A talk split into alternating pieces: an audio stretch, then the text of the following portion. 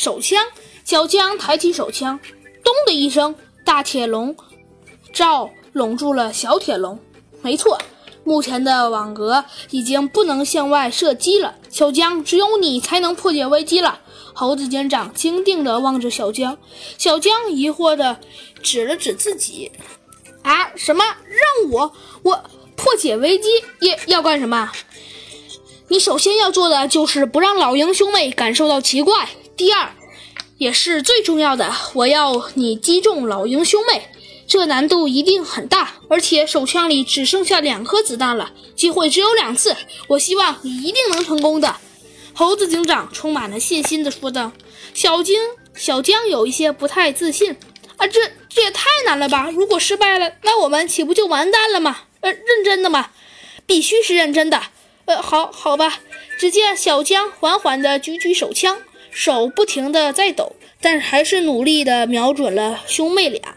他的眼睛眨都不敢眨。砰！子弹射出，不幸的是却没有打中。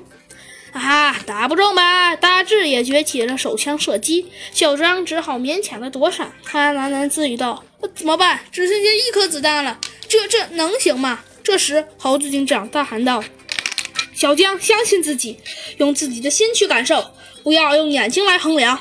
先去感受。”小江闭上了眼睛，竖起大耳朵，仔细的用心来听兄妹俩的动静。忽然，他听到了一阵风刮来，又快又猛。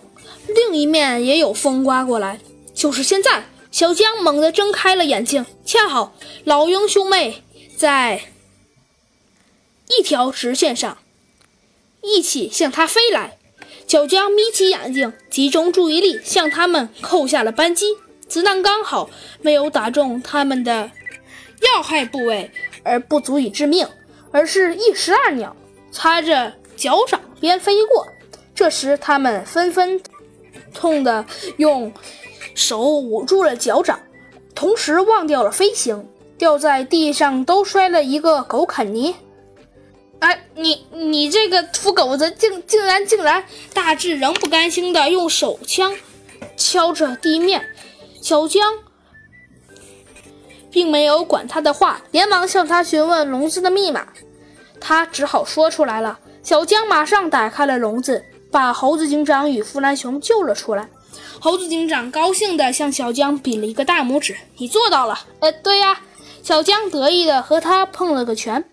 他站起身，不顾腿上的疼痛，为他们戴上了手铐。